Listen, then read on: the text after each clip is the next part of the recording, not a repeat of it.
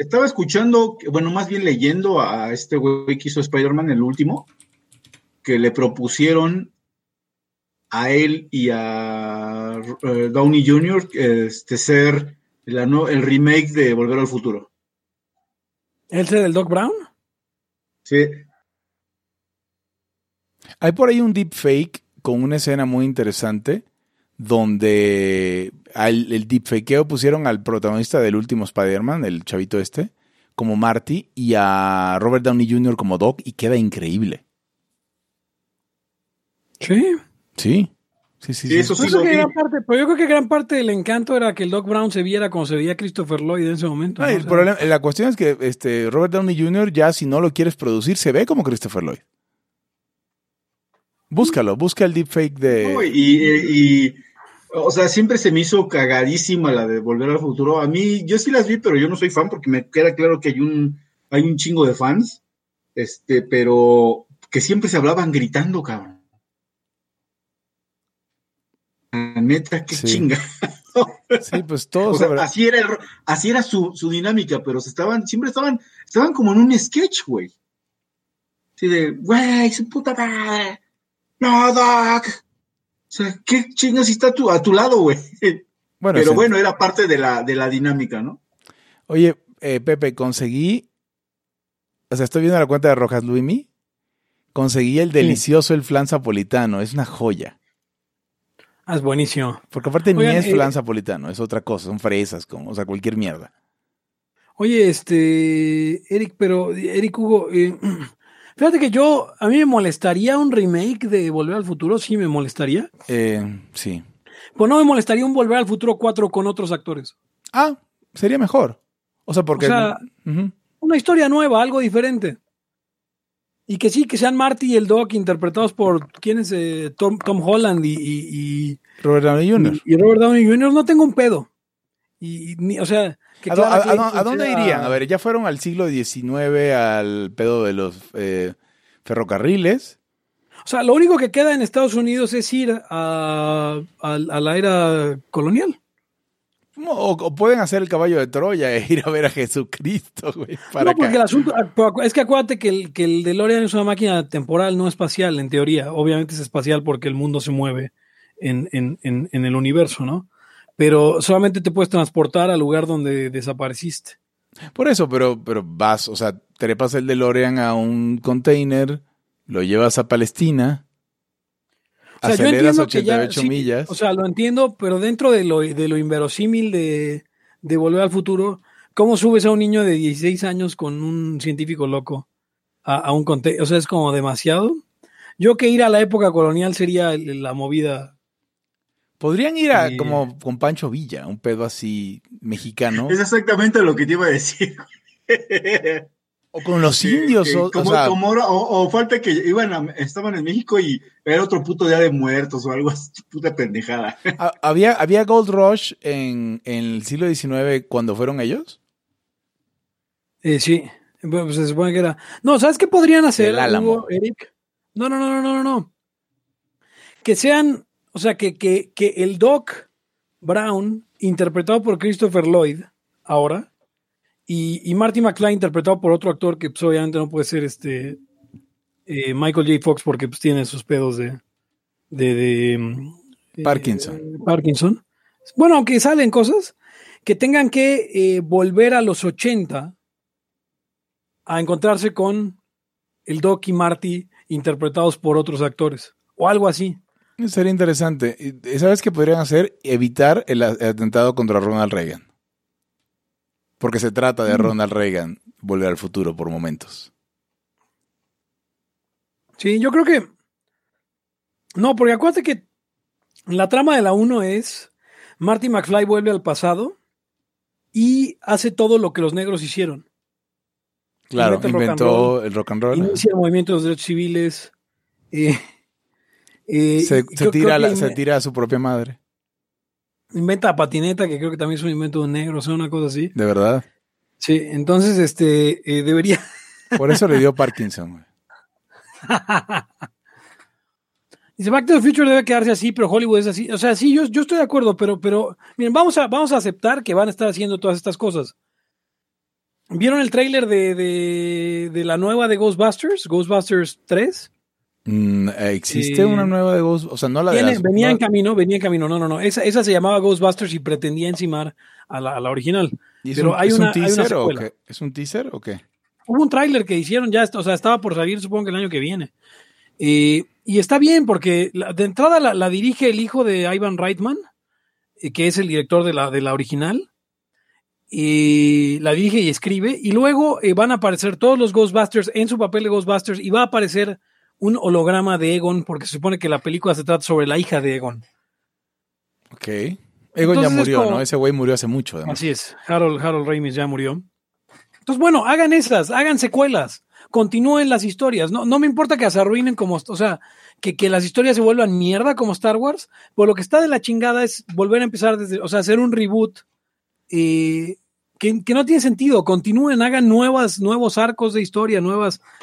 Ah. Creo que, porque, por, ejemplo, Alberto Roldán, que se escucha el Haya,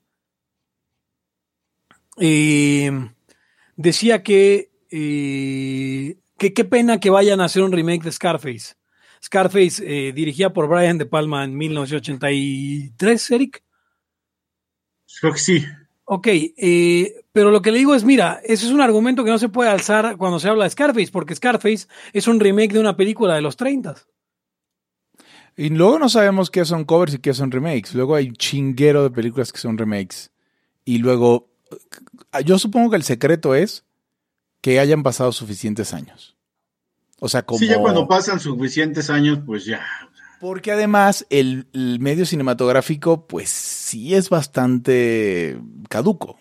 O sea, digo, caduco 50 años, pero es caduco. O sea, las películas de los 60 son difíciles de ver, las películas de los 30 son difíciles de ver, un montón de películas de los 80 son difíciles de ver por el ritmo, por el lenguaje, por lo que, por lo que ustedes quieran.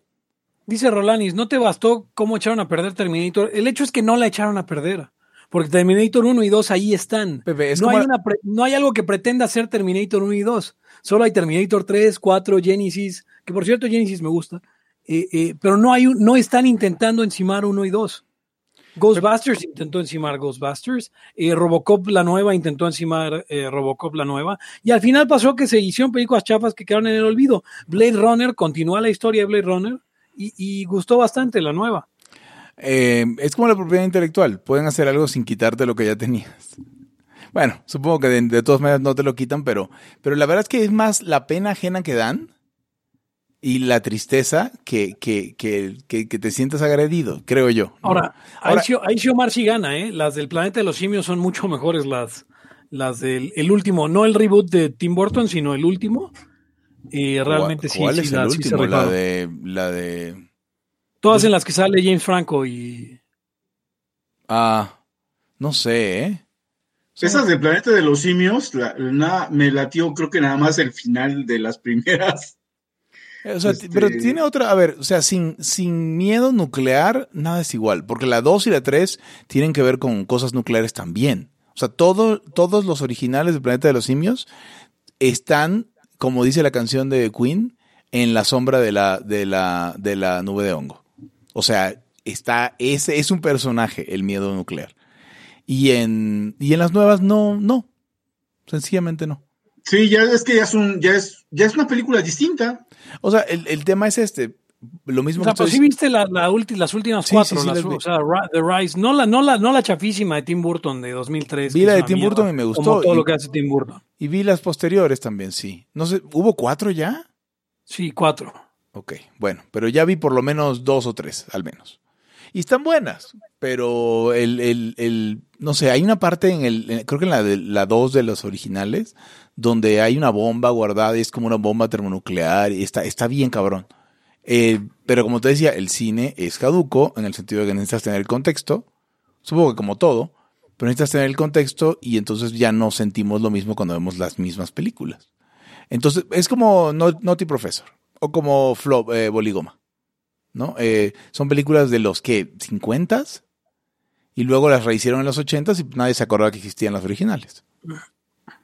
No sé si vieron ustedes esas películas. ¿Vieron la, el profesor Boligoma original y luego Flower de los 90 o la tercera versión ¿Quién de era el Morphy? No, la de Morphy es um, Murphy es el otro, es el, em, el Doctor Dolittle. Es uno, es Eddie Murphy. Y el más reciente que creo que sale este año, ya salió, es Robert Downey Jr. Robert Downey. Haciendo películas para niños, ¿no? Y la original era aquel güey de Disney que hacía todo. En blanco y negro, nada más como se, se les digo todo. Star Trek siempre hemos tenido opiniones divididas. No, Star Trek, mm. no entiendo. ¿Quién tiene opiniones divididas de Star Trek? o sea, Eric y yo preferimos la serie original y tú prefieres. opinan de Star Trek? Dice, dice Jorge Ruiz. No entiendo. A ver, nadie prefiere las nuevas ni las anteriores nuevas que las primeras. Nadie. Pero ahora yo voy a decir que están buenas. O sea, no, no me gustan más que las, que las originales. ¿O que cuáles están buenas? O sea, las, las últimas, las de. ¿Las de las, las feministas salvan el universo? No, eso es Star Wars. ¿Hablan de las películas? Estamos hablando de Star Wars, ¿no? No, de Star Trek. Ah, maldita sea. Ah, olvídenlo. Eh, Next Generation para siempre, pero ya vi todas las. ¿Ya he visto casi todas las películas? O sea, pues las nuevas, nuevas, las del. están buenas. Están buenas. Exageran con el lens flare, pero sí me gustó mucho la de Wrath of Khan nueva.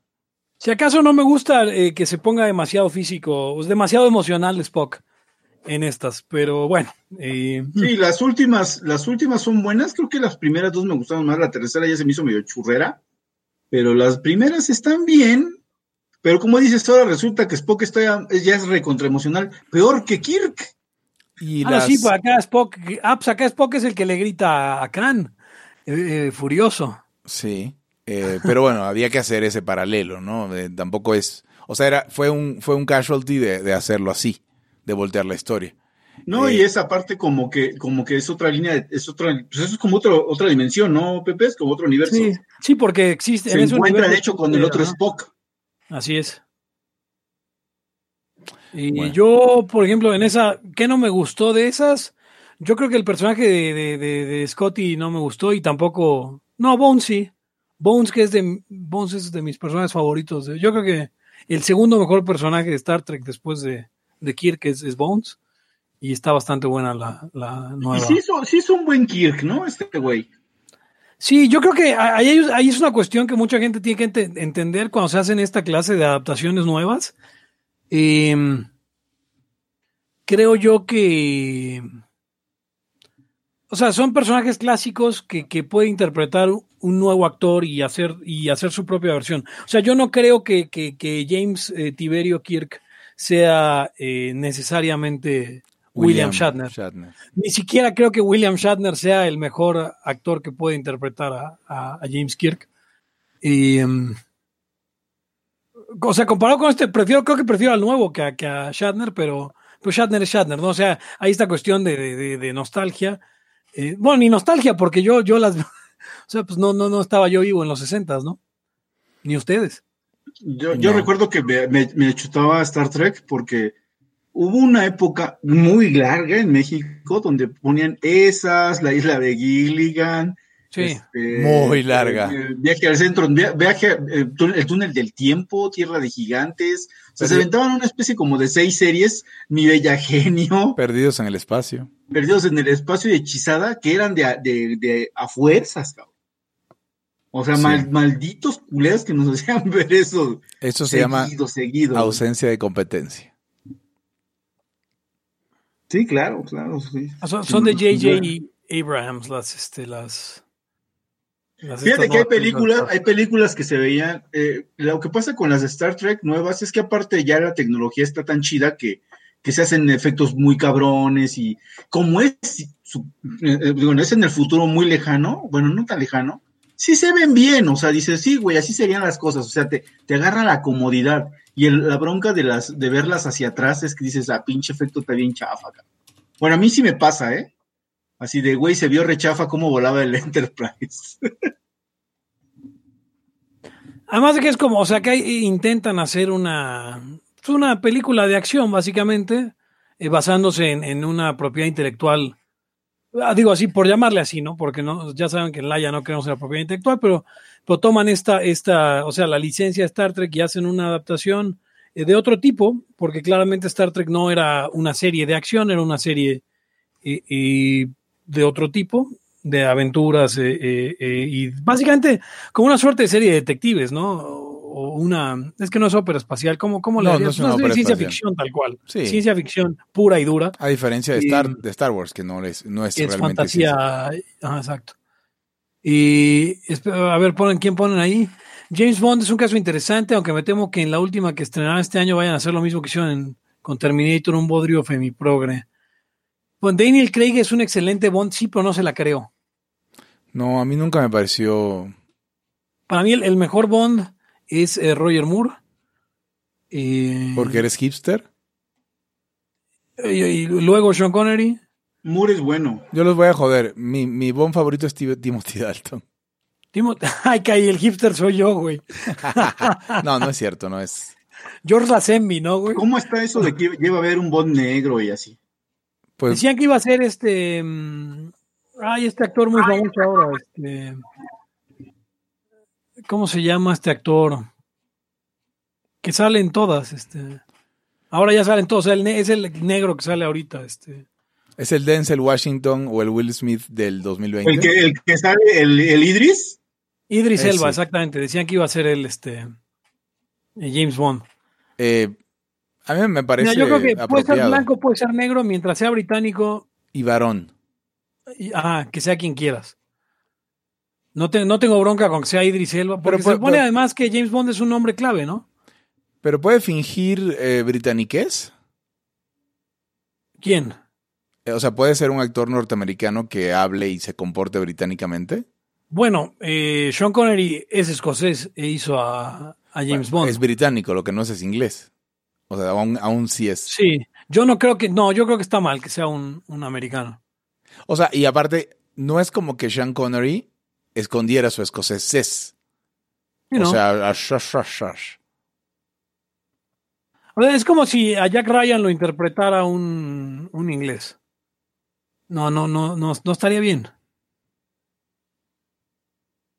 Ahora, ¿quién es el mejor Jack Ryan? Jack Ryan, sí, sí. no, no topo a Jack Ryan. O sea, Jack Ryan, eh, las películas de Jack Ryan son eh, La suma de todos los miedos, eh, La casa de octubre rojo, Juego de patriotas, y esta no sé cómo se llama en español, que es con Harrison Ford, Clear and Present Danger. En español es Peligro Inminente. De, de Jack Ryan. A mí no me gusta la serie. Y la serie actual es con, con Chris Pine. No, yo no he visto nada de Jack Ryan en la vida, básicamente. Ya, ya, ya. Bueno, es, es, pues es el escrito por Tom Clancy, es, digamos, el James Bond. Eh, ¿Gabacho? Gabacho. Ok.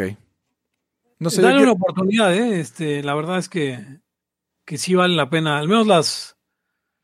Ve la, Casa de Octubre Rojo vale la pena y las dos de, y las dos de Harrison Ford. Es buena esa de la Casa de Octubre Rojo, está buena la suma de todos los miedos es la más, pues, la más este, famosa, creo yo. Ahí es donde hay, una, hay un arma nuclear y la detonan bajo tierra y así. Sí, esa de la suma de todos los miedos y le valió, o sea, cuando escribió la novela, eh, Tom Clancy lo contrató eh, el gobierno de Estados Unidos para empezar a, imaginarse cómo podían ser atacados.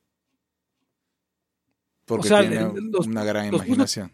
Tan nerviosos eh, eh, que este tipo, o sea, se le podían ocurrir esos, dijo que seguramente había alguien ocurriéndosele esos planes, y entonces contrataron a Tom Clancy para,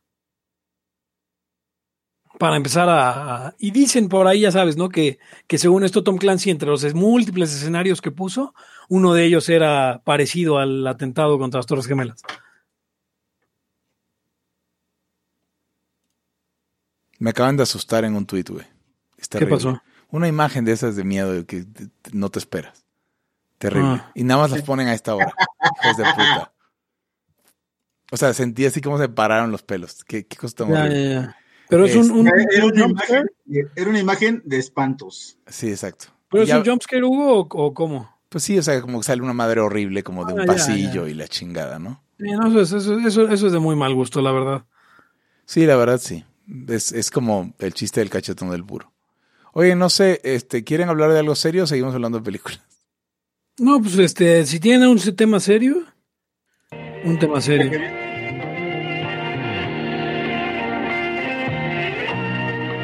Sea usted bienvenido a Libertad aquí y ahora, COVID-19 Watch, con sus anfitriones Hugo González, Eric Araujo y Pepe Torra. Y bienvenidos a una edición más de Libertad aquí y ahora en su versión COVID Watch. Yo soy Pepe Torra, me pueden encontrar en arroba Pepe Torra en Twitter, pueden encontrar al podcast en arroba Laya Podcast en Twitter, en Facebook con facebook.com diagonal Podcast y en Patreon usted puede colaborar con una donación para que este proyecto eh, eh, vaya creciendo y creciendo y creciendo dentro de usted hasta que no quepa más y explote en patreon.com diagonal Podcast. Conmigo están. Hugo González, de los anarquistas, eh, asustado, asustado. Por, por, por, una cosa que vi en Twitter, no asustado por la situación del país. También. Arroba Gonz. Eric Araujo, primer libertario de México. Arroba Eric Araujo M. Eh, creo que la gente quiere que sigamos hablando de películas, pero podemos, podemos retomar. Ya va a haber un poco en el pre, así que podemos retomar después de hablar de los intelectuales. ¿Les parece bien? Claro, claro, claro. Hablemos de los intelectuales. Uh, o sea, a ver, lo, lo, propuse el tema y, y estábamos explorándolo un poco en, en, en WhatsApp. Y el tema era. ¿Puedo pedir algo? Espera, antes de que empiece el tema, eh, Elías, estás en el chat, lo sé. ¿Puedes mandarme? Eh, te, te, lo pediría para hacer un, una parte para Laia Premium. Si tienes por ahí tu poema de Me dan miedo los intelectuales y me lo pudieras de pura suerte mandar eh, para leerlo en el after para que sea un contenido Laia Premium, te lo agradecería. Ahora sí, Hugo. Entonces, a ver, el, el problema es la derecha en general se asocia con ser antiintelectuales de alguna manera. Estoy, voy a repetir los lugares comunes. Y la izquierda se sienten súper super, eh, sofisticados.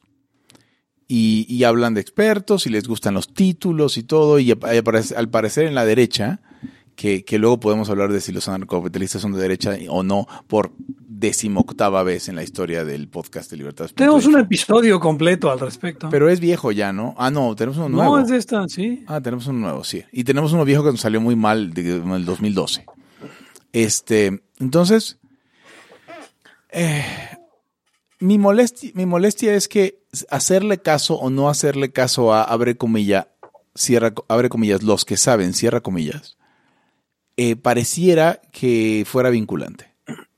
Y yo creo que, o sea, una sociedad dirigida por científicos sin libertad es la misma basura cambiando al, a, la, al, a, la, corte, al, al, séquito que están con la tiranía.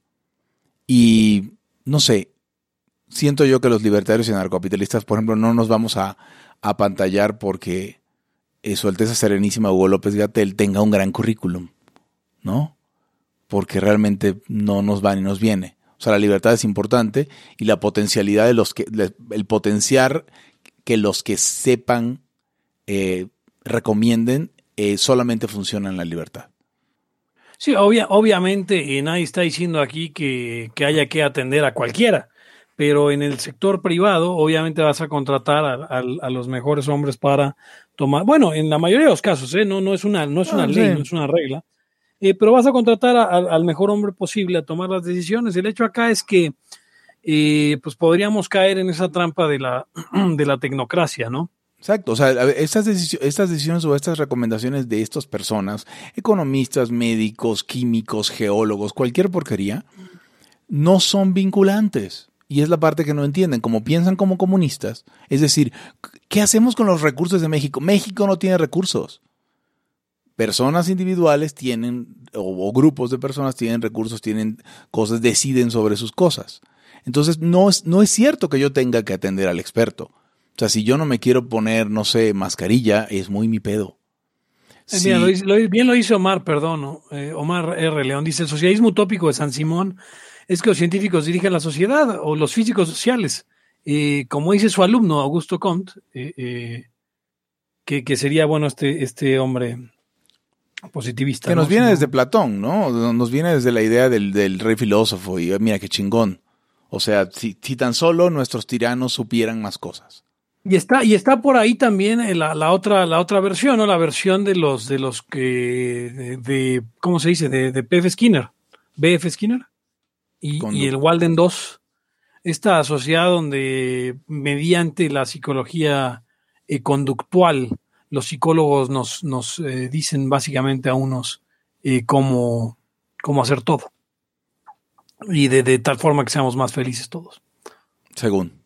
Dice Omar R. León, lo que sí es vinculante es el poder como medio de comunicación de la política. Eh, para, mí vincula, para, para, mí vinculante es algo que con lo que no tengo este empacho y no tengo dolor de decir si se debe hacer por el uso de la violencia. Entonces solamente esas, o sea, si, se tiene que hacer por el uso de la violencia se debe hacer. Entonces para mí casi nada es vinculante. Entonces a eso me refiero yo con vinculante. Eh, ahora, digo, más allá de la lógica al menos en la sociedad, en lo político. El asunto importante también, Hugo, es, que cómo decides quién es el experto en qué o, Exacto. Es, la pizzacracia all over again. O sea, ¿cómo vamos a, ¿Por qué deberíamos de comernos todos la misma maldita pizza? Si eh, para mí Gatel es un imbécil, ¿por qué? Porque por más que tenga un currículum o por más que sepa o por más que haya estudiado, eh, se le dobla a un puto imbécil que es su jefe cuando el otro le dice cualquier cosa. O sea, ¿qué puedo pensar de alguien así? Vamos, pero esa es mi opinión, por lo tanto yo debería tener la opción de no atender a un pendejo. Que para mí es un pendejo por las razones que acabo de exponer. Ahora, de la misma manera, o sea, hay, hay, yo pensaba así cuando tenía 12 años, vamos. Puta, si las mejores ideas las pudiéramos imponer, entonces todo, todo sucedería mejor. Vamos a traer, y es muy mexicano esto de, hay que traer un experto de la UNAM. O sea, ¿cuántas veces no han querido que el rector de la UNAM sea presidente de la República? A cada rato lo dicen, puta, estaría muy padre, el rector de la UNAM para tal cosa, expertos de la UNAM para tal otra, tal pendejada del IPN, pero por favor, en estos días acabo de escuchar una de, de, de el, el, ¿cómo se llama el organismo este, el de los de investigación? El, el co, ah, mierda, se me va la CONACIT. Gracias, el CONACIT se están retrasando los ventiladores, o sea, los eh, respiradores, que prometió que iba a producir el CONACYT. Y el CONACYT no produce ni una verga. O sea, hay que, para que produzcan hay que traer gente que produzca, no gente que investigue, o más bien gente que reparta estipendios y, y, y, y bonos para la investigación. Entonces, o sea, la visión, ahora, la gente de la izquierda piensa que la gente de derecha, digo, y aquí engloba un montón de gente, ¿no? Y desde, desde la gente que le gustan los usos y costumbres hasta los republicanos, como los republicanos gringos, hasta la gente más llana de cuello azul que no, no te compra tus expertos. La izquierda piensa que esta gente no tiene la razón de alguna manera y no es importante si tiene la razón, porque para hacer lo que quieras con tu vida siempre tienes la razón. Si tu decisión es mala es otra cosa, pero siempre tienes la razón de hacer lo que quieras con tu vida. Si tu decisión es mala, bueno, pues tu decisión es mala, ¿no? Como decía Mises. O sea, el, problema con, los medios y los fines no es, eh, no es juzgarlos por, eh, no es juzgarlos moralmente. O sea, no, yo no puedo agarrar y decir, es que el, medio de, de, matar a mi vecino para que deje tocar la guitarra es inválido. No, no es inválido. Por hacer inmoral, pero no lo estamos no lo contesta la economía ni la praxeología. Ahora, si agarra un plátano y trata de matar al vecino, pues no te sirve el medio. Es complicado matar a alguien con un plátano. Bueno, sí, está, cabrón, ¿no? Este... ¿Cómo, mataría usted a alguien con un plátano? Tuiténoslo en arroba laya podcast. Yo tengo, yo tengo una propuesta. O sea, le, eh, le, cierras las puertas de su coche y pones el plátano en el escape. Mm, tiene que ser un plátano muy grueso. Bueno, tenemos tres plátanos. o sea, es, mi, tema con los intelectuales. No es que uno no valore. Intelectuales es como una categoría enorme, ¿no? O sea, mezclando académicos con expertos, con qué te gusta. Eh, creo que ya. Académicos con expertos, con científicos, si lo quieres ver. ¿No? Y ya, o sea, no tenemos. Porque tengan la razón no quiere decir que les tengan que hacer caso sí, porque además no hay, o sea, para, para, miren, para, para que eso funcionara, para que la tecnocracia funcionara, tendrías que tener un montón de expertos en todo. No nada más, o sea, porque, por ejemplo, eh, obviamente, eh, vamos, a, vamos a suponer, Hugo, que López Gatel no está, eh, no tiene realmente interés en venderse al régimen, ¿ok? Supongamos. Entonces su santidad intenta ser lo más científico y objetivo que puede. Y eh, lo que termina sucediendo es que pues, él es epidemiólogo y es médico. Y la opinión que puede dar es la de un epidemiólogo y un médico. Y entonces, ¿qué puede, o sea, qué política pública puede recomendar un sujeto que cuyo eh, conocimiento está limitado a dos disciplinas, cuando esa, esa política pública tiene implicaciones no solamente en, esas disciplinas, sino en la economía y en la política y en, en un montón de otras cosas, en la psicología misma. Y por, a ver, Pepe, y por el hilo en el que vas, aunque juntáramos un economista y un psicólogo y un sociólogo y un experto en relaciones internacionales y un... O sea, cuando estén en desacuerdo, ¿cómo lo resuelven? Es irresoluble. Sí. O sea, cada quien va a hablar de su, por parte de su, por, por su lado y entonces, en ese esquema, ¿qué tiene que suceder? Que un cabrón como López Obrador, como el presidente, como diría otro gran imbécil que era presidente, eh, George W. Bush, I'm the decider. Soy el, o sea, y así se concebía él, se concebía él. Como soy el güey que tiene que tomar la decisión. Con esta mentalidad súper sencilla pero cierta, simplona pero cierta, de que si este, eh, si este montón de, de, expertos este, están en desacuerdo, pues realmente quien decida es arbitrario y le tocó a él porque el pueblo lo quiere. Ojo, ¿eh? Y, tan, tan lejos en el espectro como George W. Bush y López Obrador. Ahora, la pregunta es, si tan solo Hugo existiera un sistema complejo que nos permitiera que la información diseminada en n número de personas eh, eh, se transmitiera de forma eh, no explícita y nos ayudara así a tomar mejores decisiones. Yo conozco el güey que inventó el mercado, Pepe. Eh, ¿El qué? Perdón, Hugo, no había oído esa palabra. un tipo que inventó el mercado. Ah, ah, ah, ¿no sabes qué es? No. Hasley te escribió un libro de eso donde inventan el mercado a partir de una tiranía socialista. Oh. El libro es malón, pero... Sí, exacto. Existe un mecanismo que además deshomogeniza o heterogeniza la, la eh, pues la toma, la toma de decisiones. O sea, justamente no es de, ¿qué es mejor, el carbón o el viento? Cabrón, depende. ¿Para quién, cuándo, dónde, en qué momento, de a qué precio? Ese también es el insight de Hayek. Además hay conocimiento que no se puede este, comunicar. Imagínate que llevan tu... A ver, dime un ciclista famoso porque no tengo ni idea de eso. Eh, eh, Lance Armstrong. Ok, yo iba a decir ese, pero, pero Indurain, no sé, algunos viejos. Indurain, O sea, llévalo al comité de deportes, güey, y güey te va a decir, yo sé montar la bicicleta bien chingón, pero hay, no hay forma que te transmita eso.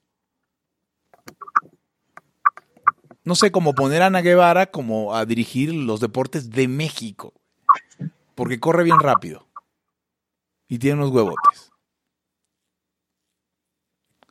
Dice Raúl, a todo esto, hay un ruido ahí. Es Eric. Eric, ¿te puedes mutear? A todo esto, ¿no, ¿no acaso esto de juntar especialistas alrededor del gobierno es algo muy porfirista? Los famosos científicos, creo, y por tanto muy deleznable por los revolucionarios institucionalizados, AMLO incluye. Pues es lo mismo desde, desde China antigua, o sea, tirano, grandes visires y, y este, y eh, scholars, pues, académicos a su alrededor, aconsejándolo. Pero es una forma primitiva de pensar. Es, realmente es muy primitiva. mira, tenemos que tener un cabrón que decida arbitrariamente, pero pues hay que aconsejarlo. Porque no se nos ocurre otro mejor sistema.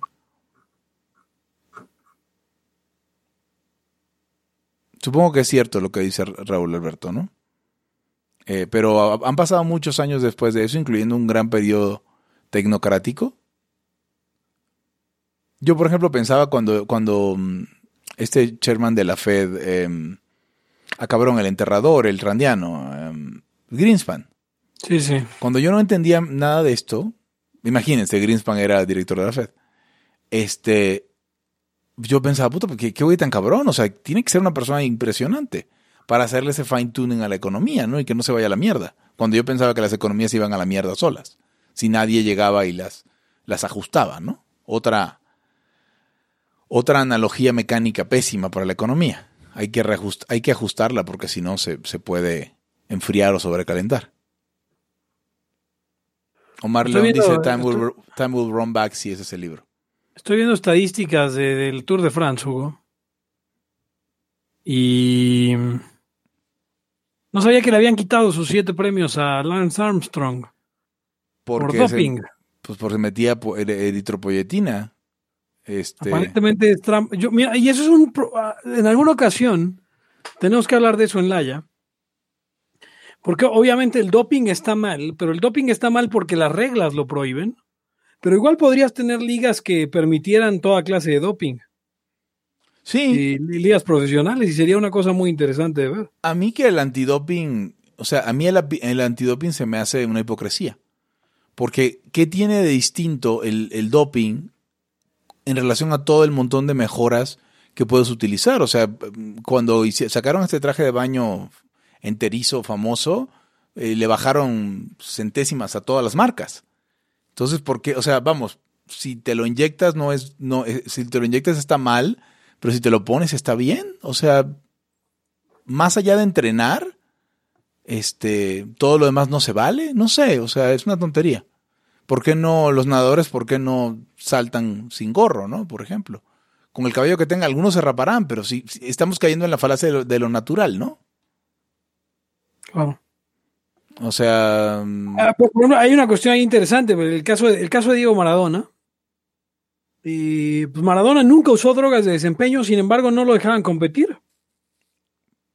Porque Fedrina, porque Perico, porque... Perico, o sea, pues eso, eso, no, eso no es como que le dé superpoderes, pues. O sea, eso no es doping, eso es que se droga ya.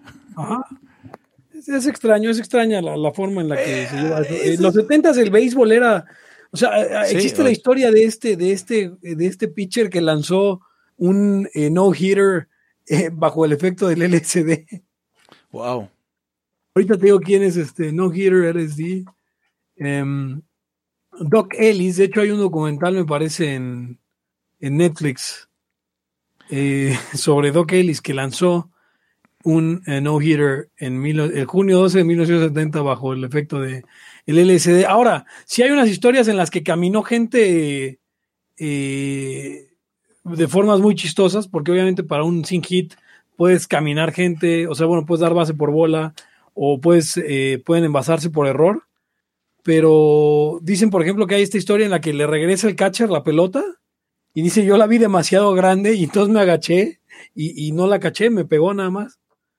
O sea, e, es una historia bastante chistosa, por ahí está el, documental. Queda, queda en juego la bola, ¿no? Y podrían robarse una base en ese momento. La, bola está en juego en ese momento, sí. Este. Sí, sí, si empezamos a hablar de béisbol, vamos a aburrir bien cabrón a, toda, la audiencia del Haya. El deporte ráfaga, El deporte ráfaga, claro. A diferencia del rey de los deportes, el SIDA. Dice Rolando David, dice, ya existe fisicoculturismo natural versus, versus fisicoculturismo con esteroides. Bueno, sí, en el fisicoculturismo sí. Ahora, ¿existe una liga de fisicoculturistas con esteroides? ¿Así se llama? Supongo que debe haber categorías, ¿no? Porque si hay cuerpos que son imposibles sin esteroides. Yo cuando era niño, eh, era la época donde, donde se, destapaba todo este tema de los esteroides en los, en los beisbolistas. Ah, Porque si, vas a batear. Y Mark Maguire. Sí. Sí, correcto. Dice Gustavo Adolfo Guido Rodríguez, declararon esos tours desiertos porque todos iban dopados. Perdón, si todos iban dopados, y pues ganó el que ganó, ¿no? Pues sí. Están en igualdad de condiciones. Ahora, se me hace lo del cáncer de testículos de, de, Armstrong, no, no, no creo que no haya tenido que ver con que se, se, hacía la sangre espesa el cabrón. ¿Sabes que en una ocasión Eric, Eric retó a, a Lance Armstrong a un concurso de quién tenía más testículos? ¿Saben quién ganó? ¿Quién ganó? Chingón en todo, obviamente. Por cinco. Sí, es.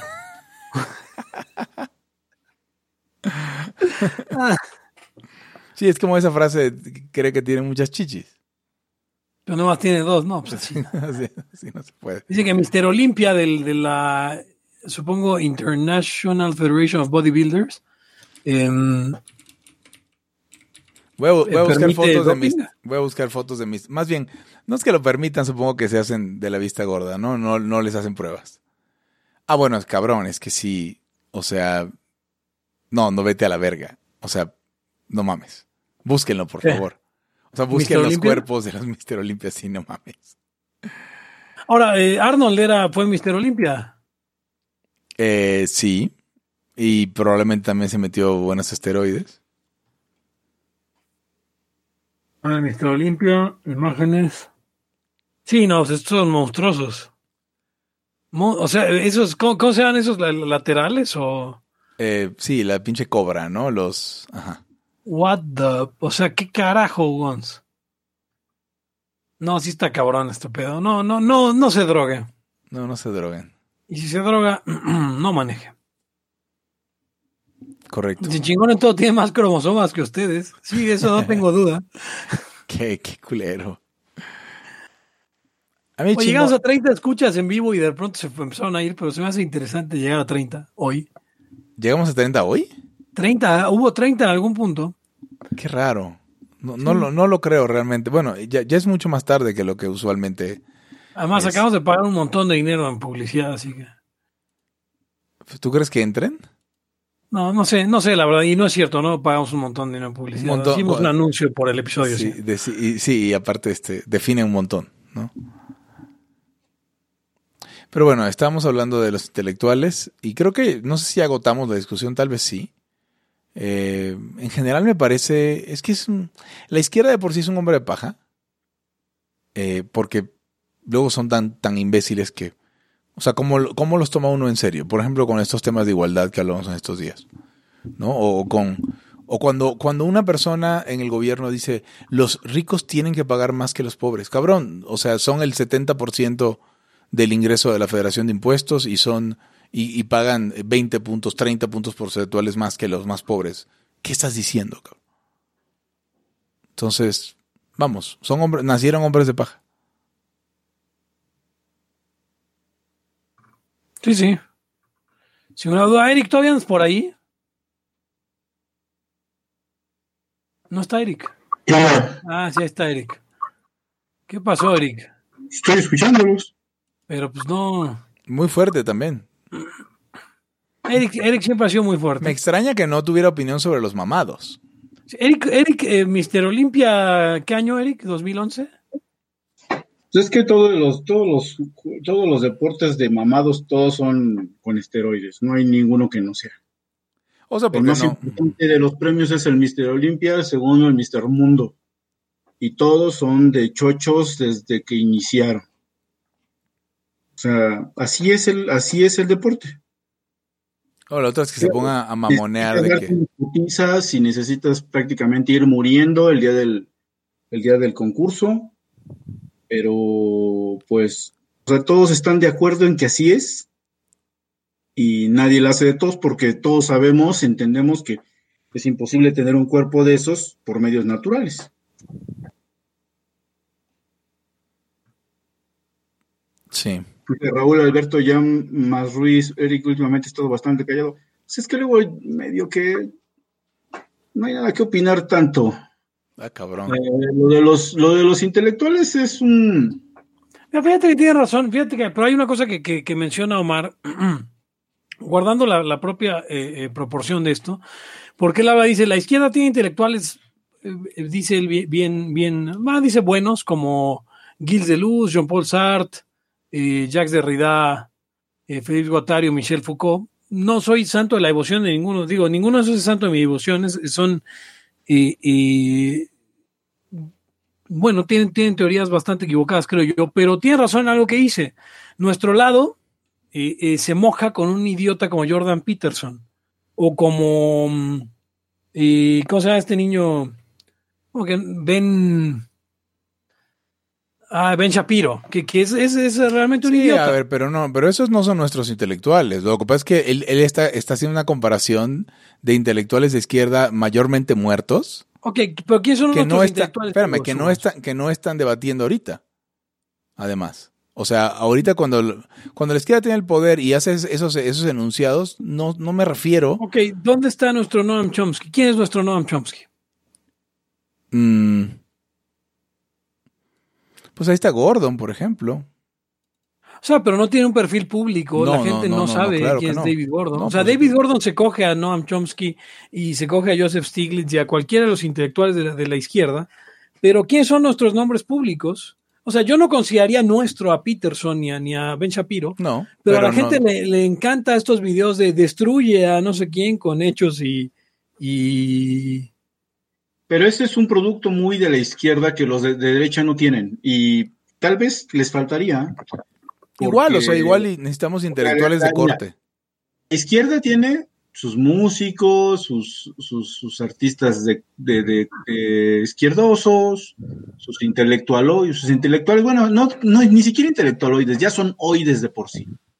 Aquí el, el asunto que veo es que, como decía, les dije yo en el chat, eh, el espectro es muy amplio para intelectual y ahí básicamente caen todos los que escriben o, o salen en paneles Em, hacen libritos, etcétera. Eh, hay algo muy, estoy oyendo como que raspan algo. Eh, hay, eh, hay un, este, un problema que a la gente, creo que en realidad al ser humano no le gusta quedar como en, con, el no sé algo, no sé de algo.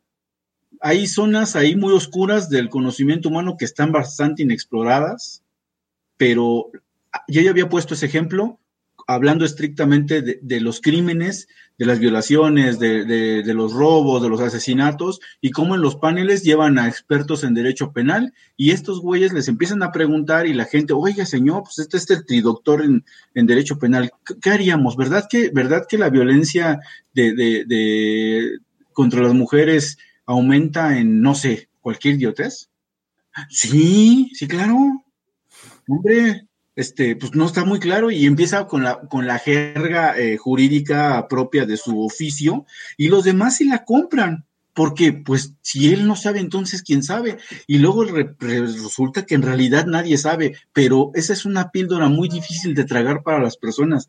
No creemos neta que hay algo que esté oscuro, que no esté muy estudiado. A fuerzas le queremos poner ahí este, eh, una explicación, o sea, echamos vías, lácteas por donde quiera. No, no, no estamos conformes con no saber de algo. Por eso la gente es súper fan de, las conspiraciones, porque al ser de entrada una historia, se te queda más. O sea, son como mitos modernos. No, hombre, mira, pues es que, por eso pues es que fue, ah, fue derramando. ¿Perdón? Sí, sí, no, dale, dale, dale fue, derramando, fue derramando leche por el cielo y, hizo la Vía Láctea, ¿no? Cosas de esas. Eh, pero, eh, o sea, eso es a lo, que, a lo que voy. Hay cosas que no sabemos y la gente no acepta que no lo sepamos. O uno no acepta que uno no sabe, ¿ves? Por eso, pero, pero tienen que hacer... O sea, el problema con que la gente no, no sepa más bien no acepte que algo no se sabe o que no lo sabe, es por las consecuencias. O sea, no somos tan arrogantes intelectuales como esta idea, o esta es mi opinión, eh, no somos tan arrogantes intelectuales como esta idea de que cualquier vacío de información lo va a utilizar alguien para chingarte.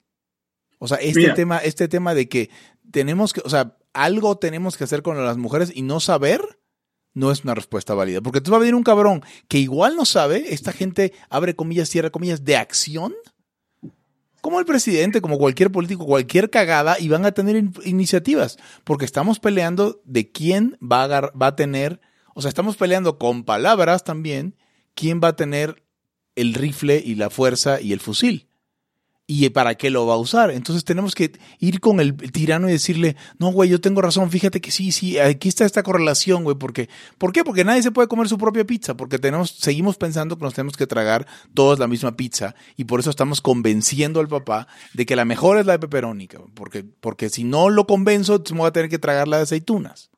Hugo, ¿acabas de decir que Hans Hoppe no es de los nuestros? No, acabo de, acabo de decir que Omar, cuando él dice los nuestros. Ah, ah ya, ya, ya. Omar no está de nuestro lado.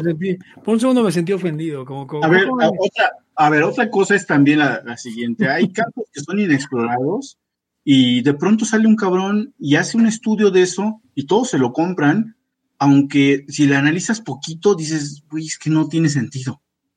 O sea, Eric. Ya había, platicado algo, de, ya, había platicado yo de César el Hombroso, que, fue como el, que eh, dio origen a la criminalística, bueno, a la criminología. Em, y, y hacía un estudio de la gente, pues, de los delincuentes, de, acuerdo a sus características físicas. Entonces, claro, el, delincuente del siglo XIX tenía ciertas características. O güey, pues si te metes a la cárcel, a las cárceles vas a ver un cierto tipo de cabrón. Pues sí. hay que buscar este tipo en las calles. Entonces empiezas a hacer un círculo vicioso, porque luego entonces ahora tú haces tu teoría, te la compran, llega al poder y estereotipa por completo lo que tú dijiste. Entonces dices, mira, si es cierto. Muy fácil. Yo creo que, por ejemplo, a Hugo o a Pepe nunca los han parado en la calle a revisarlos. Pero me cae que hay otro tipo de gente que, te agarra la policía y dicen, a ver, güey, ¿qué traes? Sí, ¿Cómo va vestido? O sea, porque, porque es una discriminación. Ahora, después avanza el tiempo y se dan cuenta que Mm, oye, güey, como que este güey estaba medio equivocado, ¿no? No, no, no, sí, pero ¿qué crees? Ya encontramos que es por las hormonas, güey. Hay toda la onda endocrinológica que crees que sí tiene niveles más elevados de testosterona o lo que sea, y eso es lo que marca que seas criminal. Y entonces vuelve otra vez a lo mismo, nada más que ya remix. Y, luego eso ni siquiera lo dicen los endocrinólogos o, los médicos, lo dicen los que agarran esos datos y hacen un cuento. Y después, ¿ahora qué va a ser? La genética, güey. Claro. Claro, tiene el gen criminal. Sí, es que ahí estaba. Y eso genera toda una teoría, todo, toda una afectación al poder, toda una manera en cómo se conduce, la, eh, digamos, entre comillas, la autoridad y, el poder del Estado, basado en algo que alguien dijo que igual no es cierto. Entonces, eso que pasa en esta parte de los crímenes, pasa en todos los campos. Entonces, por eso, eh, mm, claro, el que está en el poder lo agarra a su conveniencia. Es que, es que para mí ese es el tema, Eric. O sea, ¿por qué, ¿por qué es relevante o por qué hablamos tanto? Digo, no, igual no nosotros aquí en la no, pero como sociedad.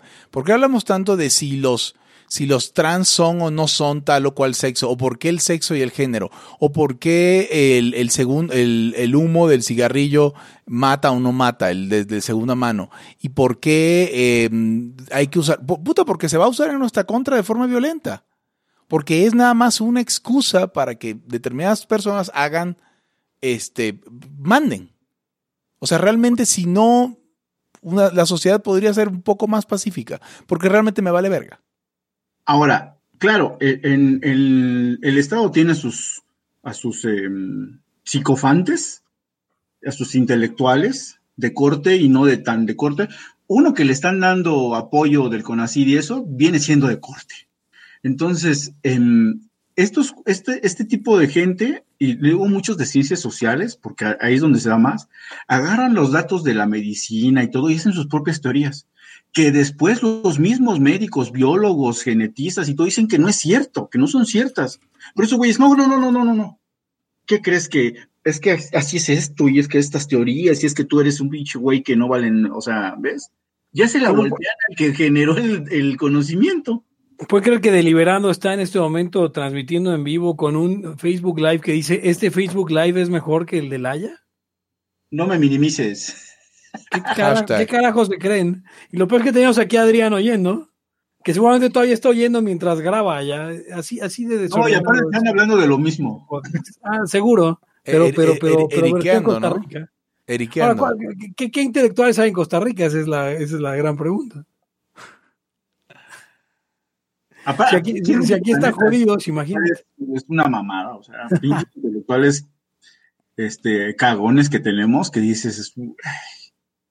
Ah.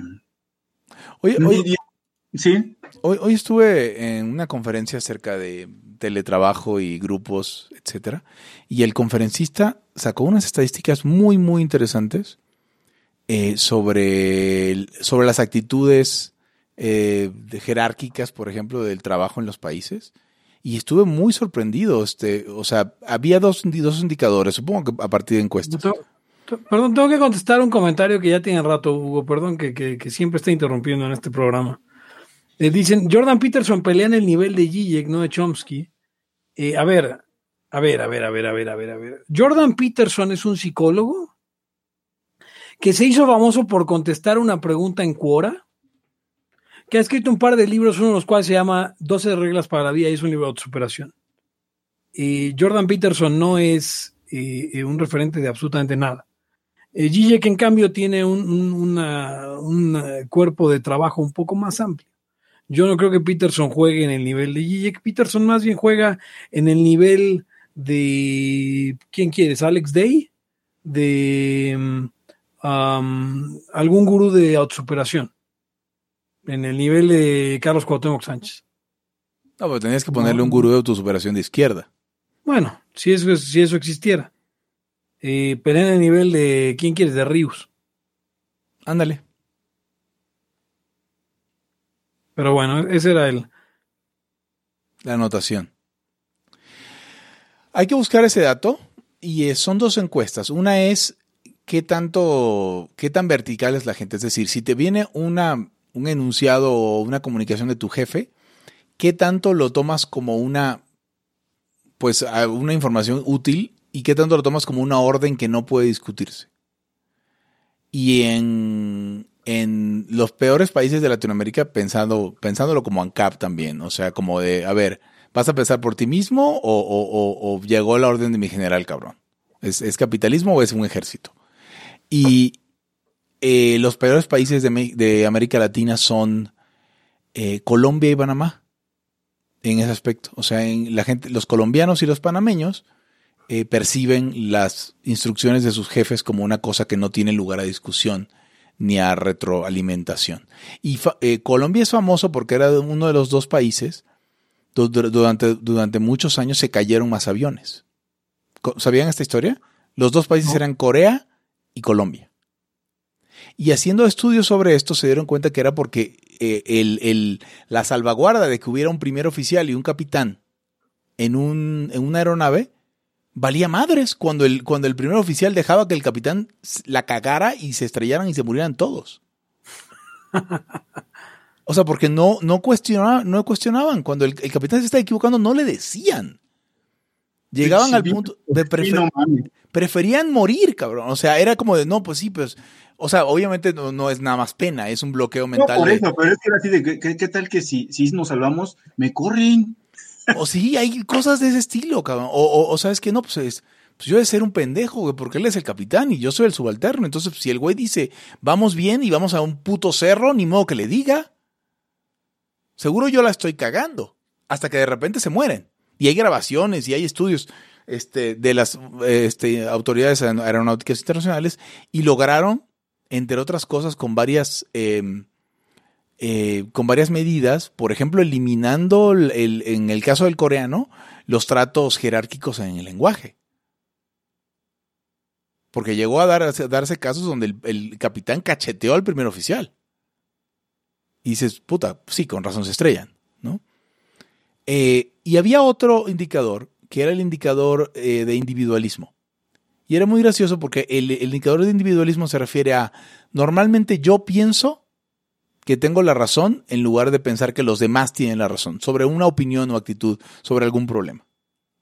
Y eh, de Latinoamérica todos estamos muy abajo en eso. Los alemanes están más arriba, los gringos están al 98%. Y ah, los únicos de Latinoamérica que están en el segmento más individualista son los argentinos, como con 60%. Digo, lo cual no, no, esto no estoy diciendo que es un indicador de que debe ser exitoso, pero es un indicador, al parecer, de qué tan productivamente puede hacer para ti el conflicto. Que no sea una tragedia. Ya ven que aquí en México no decimos que no, no la hacemos de pedo, etc. ¿no? Es, eso. Eh, no recuerdo que venía esto, pero bueno, eh, me, llamó mucho la atención. Y tengo, eh, aprovechando que no tenemos mejor tema, tengo una pregunta para Pepe para Eric, porque hoy me di cuenta de eso creo que leer libertarios austríacos de, de la onda Mises tal vez haya echado a perder mi epistemología. ¿Cómo, cómo, cómo, cómo, cómo, La preferencia se demuestra en la acción. En la acción, sí. O praxeología, ¿ok? Entonces, la verdad es que le tengo muy poco respeto a cualquier cosa que se haga con encuestas. O sea, imagínense esto. Si, si, si yo veo que le preguntan a mil cabrones si quieren a su mamá y resulta que el 99% quieren a su mamá, yo diría inmediatamente, no, pues eso lo que quiere decir es que a esos cabrones les encanta decir que quieren a su mamá. Ya. Sí. Y no sé si me estoy pasando de verga con mi. O sea, a ver, entre, entre mi materialismo, el, aristotelismo y, el, y los austriacos, ya vale verga. O sea, ya no creo que las opiniones de la gente quieran decir ni madres. Porque la preferencia se muestra en la acción. Y el mundo es como es, no como tú te chaqueteas que es. Claro. Ahora no sé si, si, estoy exagerando, pero hoy lo sentí así, dije, Dios, o sea, de verdad, ¿estoy tan allá? ¿Ustedes cómo están al respecto? O sea, obviamente, pues sí, o sea, en, el punto eh, más extremo, pues uno podría pensar en eso. Obviamente hay cosas que no tenemos manera de hacerlas mejor que con sondeos. Eh, pero, pero por eso muchas de las nuevas metodologías empresariales, por ejemplo, más que preguntarle a los clientes cosas, y los ponen a hacer. O sea, ya en vez de, en vez de hacer un estudio de mercado con, encuestas, muchos ya lo que hacen es, eh, si quieres probar un producto, sin llegar todavía a tener un, eh, mínimo producto viable, lo que haces es una landing page en Internet en el que ofrezcas lo que sea que va a ser tu producto y ya le pones un precio y ya le pones un dato de contacto y, la gente se apunta para comprarlo, ¿ves? Entonces ahí es donde sabes que es útil. Eh, eh, sin preguntarle, ¿compraría usted un producto? sí, sí, sí, es que, exacto, exacto. Es que además... la onda de los mercadólogos y los especialistas en lanzamiento de productos, que no es lo mismo mamertos que hacen encuestas para la sociedad. o sea, claro, claro. Porque... tener datos valiosos. O sea, porque si haces, eres mamerto y haces encuestas de la sociedad y resulta, incluyendo por ejemplo electorales, y resulta que te va mal, no pasa pinches nada, no podía saberse, porque básicamente asumieron que su, que su disciplina vale para pura verga, desde antes. O sea, no puede saberse, no, pues esto es, esto representa pues una opinión, ¿no? O sea, yo no te puedo garantizar nada, porque no estás demostrando nada, porque estás levantando un conjunto de, de denunciados de la gente. O sea, yo sé que estoy, estoy este, redoblando sobre, sobre mi postura, ¿no? Pero, o sea, por ejemplo, las metodologías ágiles en negocios y en software y en todo esto. O sea, ¿de qué se trata? Básicamente de sincerarte. De no hacer gráficas de Gantt a lo pendejo, sino ver, ver, apegarte a lo que sí está entregando tu equipo y decir, yo puedo hacer esto. Y básicamente toda la metodología ágil se llama, no asumas lo que puedes hacer, eh, sométete al examen de la realidad. Ve cuánto en puedes México tenemos eso jodido, pero cabrón. Yo, yo he conocido a gente que trabaja en, ventas, en, RH y así, alto nivel. Y básicamente, cuando, cuando vienen las órdenes de un, digamos, de la matriz o de, de, pues los, los cuarteles generales del, del CEO internacional, aquí en México es decirle que sí a todo y vemos cómo sacamos la chamba y si no la inventamos. No, y después eh, hacemos excusas de por qué nos retrasamos, no podía saberse. O sea, realmente sí estamos en el país de no podía saberse, porque nadie quiere decir sí se podía saber, pero no, no lo averigüé. No lo supe, o no te quise decir la neta en el momento, porque eso representaba, o sea, eso por el lado del subordinado, ¿no? O del, o del proveedor. Por el lado del cliente o del, o del gerente o del jefe, es que tampoco saben escuchar la realidad. O sea, tú ves, o sea, es, la gente engaña a los jefes, o la gente engaña a los clientes, o la gente engaña a quien tenga que engañar, porque tampoco, o sea, porque, porque luego se van con el que los engaña. Y tú que les dijiste la neta, no te compran, o no te contratan, o tienes pedos. Y cuando llega el momento de que, de, que, de que la realidad les pegue, pues siempre hay una excusa.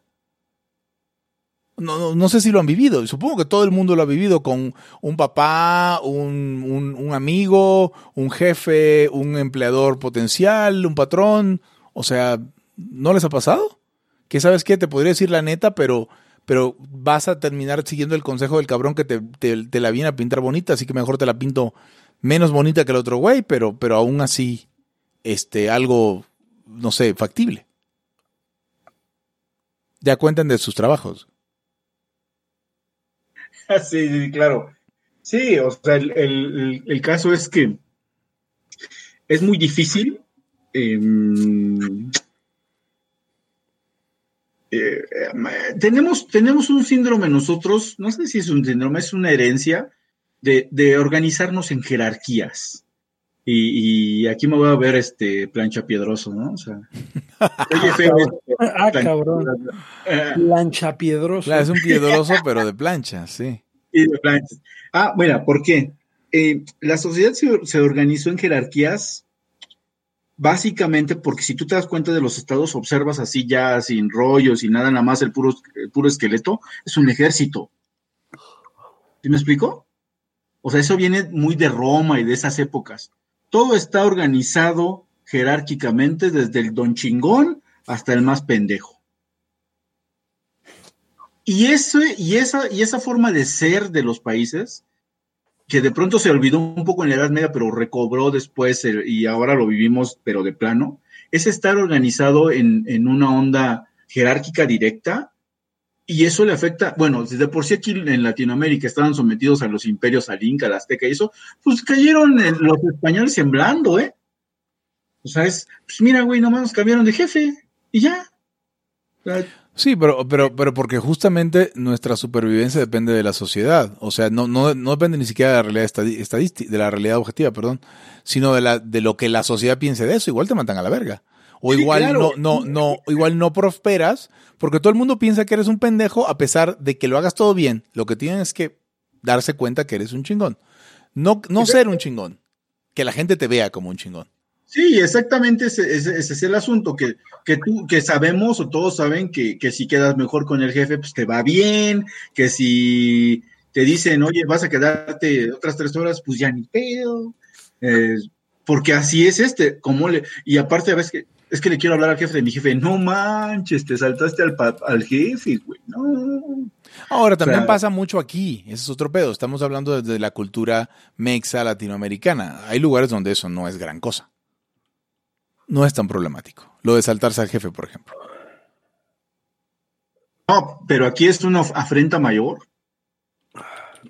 Aquí es prácticamente firmar la sentencia, a menos que tengas una supercarta ahí, este, traigas full, eh, y con esa se la vayas a aplicar, este, porque si no ya valiste madre. Pero, pero sí, quería hacer nada más traer a, colación el temita este de cómo están organizados los estados. Los estados están organizados jerárquicamente porque en el fondo es un ejército. O sea, es una estructura de poder que, está hecha para, para avasallar. Claro, no todos pueden hacer lo mismo, pero se replicaron de los países más poderosos y pues, fueron adaptando la manera en que están organizados los fuertes. Y así también los débiles. Todos se organizan parecido.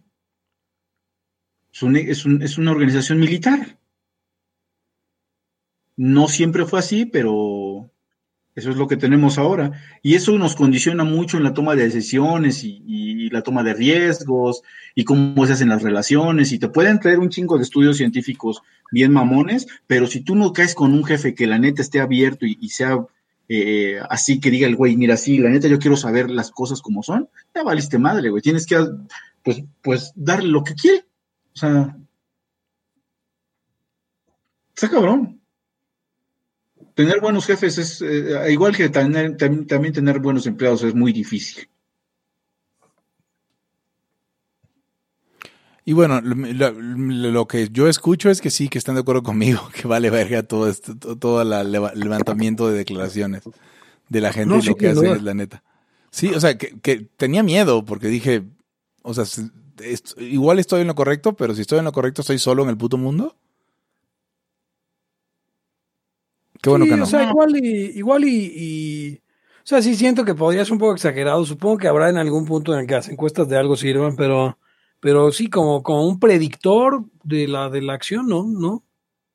Y como tú dices, lo único que la encuesta prueba es que la persona tenía la voluntad de contestar esa respuesta en ese momento ya. Lo cual, bueno, en sí mismo no, no es un indicador de, me contó un amigo, creo que en Costa Rica, o sea, ves que cada país tiene sus propias, sus propios mames y sus propias pendejadas. Y su propio clon de Laia como deliberando en Costa Rica. Creo que sí fue en Costa Rica o en, o en, no me acuerdo, ¿cómo se llama? Uno que se parece el nombre. Eh, eh, Puerto Rico. No. República Dominicana. no sé si fue en Costa Rica o en Dominicana. que, me decía, que, me decía, güey, es que vas a los restaurantes y para todo te piden perdón, güey. O sea, a un momento que ya le había cagado. pues es que aquí igual también hacemos unas cosas así que son bien cagantes y no te das cuenta. Así bien, cosas bien lacayas. Como mande. Sí, ándale, el mande es súper lacayo.